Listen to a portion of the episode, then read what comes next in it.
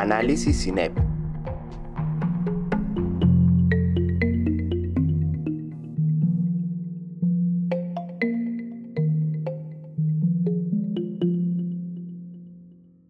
Ángela Ballesteros, abogada, defensora de derechos humanos e investigadora del Banco de Derechos Humanos y Violencia Política del CINEP, explica algunas características de la violencia política en el país durante los últimos ejercicios electorales, a partir de información recopilada por el mismo banco de datos. Encontramos que se cometen asesinatos y ejecuciones extrajudiciales y aquí llama la atención que en muchos de los casos estos asesinatos eran, fueron precedidos por amenazas. Es decir, las víctimas ya habían sido amenazadas, sin embargo, las instituciones del Estado no brindaron protección, porque no quisieron o porque no pudieron brindar protección y no evitaron que, se cometiera pues, eh, el hecho de la pérdida de la vida de los candidatos, a pesar de que había anuncios de amenazas previas. Eh, bueno, y en muchos otros casos incluso las víctimas contaban con esquemas de protección de la Unidad Nacional de Protección, pero esto no fue suficiente para evitar que se cometieran eh, los hechos en los que estas víctimas perdieron la vida. Otro grupo grande de victimizaciones son las amenazas. Hay un gran volumen de casos que corresponde a amenazas que se profieren por diferentes medios. Por ejemplo, desde los hombres armados que se acercan directamente a, a los candidatos a, anunciar su mensaje amenazante, pero también vía correo electrónico, vía WhatsApp, vía redes sociales, eh, con el envío de mensajes de condolencias o de sufragios, aunque esta modalidad es cada vez menos usada, y también eh, mediante el ataque a las vallas publicitarias de los candidatos. Otro tipo de victimizaciones muy marcadas también los secuestros, que son eh, cometidos sobre todo por parte de las guerrillas, y también tenemos otro grupo de hechos que nosotros calificamos como amenazas, pero que tienen una particularidad que ya eh, Cristian alcanzaba a mencionar, y es la quema del material electoral o de la papelería, o de los tarjetones y de las urnas de la registraduría. Es decir, son acciones enfocadas directamente a evitar a toda costa que se lleven a cabo las elecciones. ¿Contra quiénes se ejerce esta violencia? Pues vamos a decir que obviamente contra los candidatos, pero no solo contra los candidatos. También se ejerce contra sus familiares y aquí llama la atención que las amenazas se profieren no solo contra los candidatos, sino contra los familiares, especialmente cuando se trata de candidatas mujeres. Cuando se trata de candidatos hombres, eh, esto no, ocurre con tanta frecuencia. Suelen ser más amenazados los núcleos familiares de las candidatas mujeres que de los candidatos hombres. Y en este aspecto eh, hay una coincidencia pues, con uno de los informes que sacó recientemente la MOE. También son amenazados los periodistas em, porque organizan eh, debates con los candidatos eh, de campaña o porque hacen seguimiento o forman parte de los equipos de campaña de los candidatos. Y también un, grupo poblacional de, de, personas agredidas son los funcionarios de la registraduría, también ya Cristian lo mencionaba, estos funcionarios han sido víctimas de amenazas, de secuestros y de asesinatos. Ahora nos podríamos preguntar a qué partidos políticos pertenecen todas estas víctimas. Pues realmente pertenecen a partidos de todas las gamas. Encontramos casos eh, donde las víctimas pertenecen al Polo Democrático Alternativo, al Maíz, a la Alianza Social Independiente, a la Alianza Verde Colombia Humana, Pacto Histórico, al Partido Conservador, al Partido Liberal y al Centro Democrático. Entonces encontramos como prácticamente todo el espectro político siendo agredido. Pero eh, en el caso de los candidatos de izquierda, eh, vemos que la condición de candidato o de líder político se suele sobreponer con la condición de líder social. Y aquí eh, es interesante ver que las afectaciones que se causan contra estos líderes sociales y políticos pues realmente tienen repercusiones en todo un colectivo. Es decir, tienen repercusiones colectivas en todas las organizaciones a las que pertenecen estas víctimas.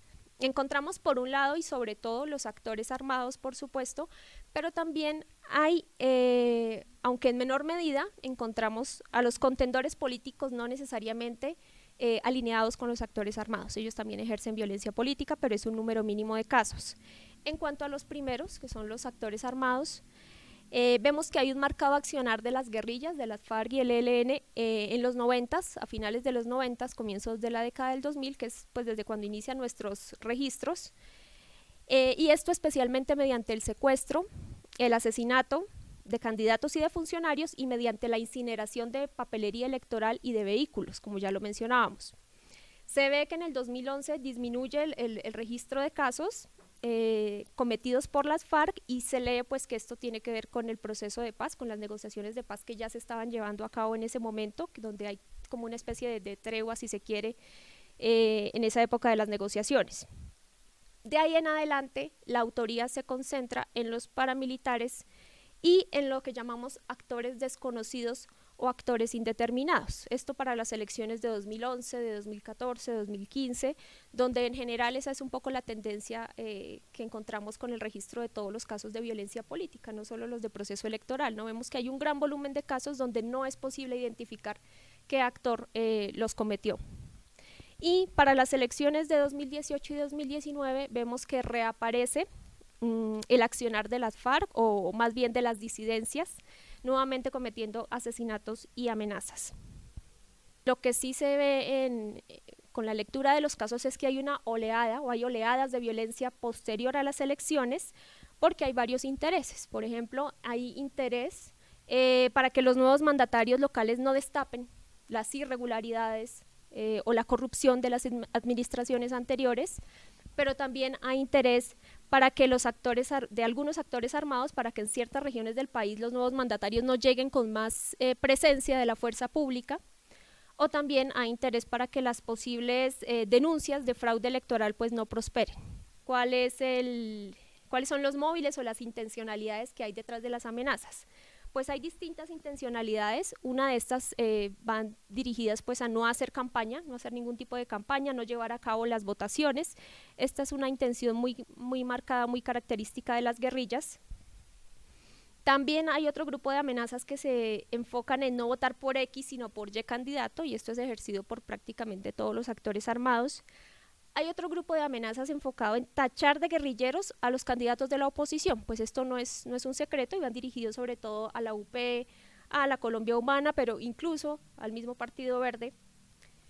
Y hay otros panfletos como un, un poco extraños que uno diría se salen del patrón, pero vale la pena señalarlos. Por ejemplo, un panfleto en el sur de Bolívar, firmado por paramilitares, donde dice eh, textualmente, candidato que se vea comprando votos, atemorizando la voluntad del elector, será ejecutado. Es decir, es como, como que el actor armado entra a asumir cierta posición de garante de la, de la moralidad de las elecciones, es, es extraño. Otro panfleto de los paramilitares contra un candidato de la Colombia Humana donde dice, aunque ustedes no son corruptos, van por mal camino porque son guerrilleros y apoyan el acuerdo de paz. Entonces el actor armado reconoce cierta virtud en el, amenazado, pero lo condena por haber apoyado el acuerdo de paz. Y, aquí quiero entrar a hablar de otro grupo grande de amenazas que están relacionados justamente con el acuerdo de paz. Y es que el apoyo al acuerdo de paz sigue siendo motivo de amenaza y objeto de reproche por parte de los actores armados. Es, hay un grupo grande, como les digo, de amenazas donde se reprocha no solo eh, la participación en el plebiscito, sino también el apoyo al gobierno Santos, el acuerdo de paz, la implementación del, del acuerdo de paz. Eh, y no solo se produjo en las elecciones del 2016 con el plebiscito, sino que incluso en, eh, en las elecciones de 2019 y 2021 estamos viendo este tipo de panfletos relacionados explícitamente con el reproche a haber apoyado el sí en, el, en el acuerdo de paz. Y finalmente, hay otro actor que entra a formar parte del grupo de amenazados y son las primeras líneas. Eh, vemos, encontramos panfletos de diciembre del año 2021, donde dentro de un largo listado de líderes políticos amenazados se incluye explícitamente a todos los militantes de las primeras líneas, de manera que este actor, que está muy relacionado con las protestas sociales, entra ahora a ser objetivo militar de los actores armados. Es decir, ya no son perseguidos solamente por las instituciones del Estado que están haciendo eh, uso arbitrario del sistema penal en su contra, que los están judicializando arbitrariamente, sino que también, eh, pues, vemos cómo entran a, ser amenazados a ser objetivo militar de los actores armados y esto, pues, es muy preocupante. Mm, frente a todo eso, pues, uno puede decir que es eh, ese panorama deja como un, un sinsabor, ¿no? Haber hecho un, zoom a estos casos de violencia electoral y uno se cuestiona pues por la calidad de la democracia en, en un país donde, como decía Pamela, lo, mínimo que hay en una democracia son elecciones y el hecho de que no haya elecciones libres eh, pues nos cuestiona mucho sobre, sobre la calidad de la democracia que tenemos y lo que podemos esperar para estas elecciones. Si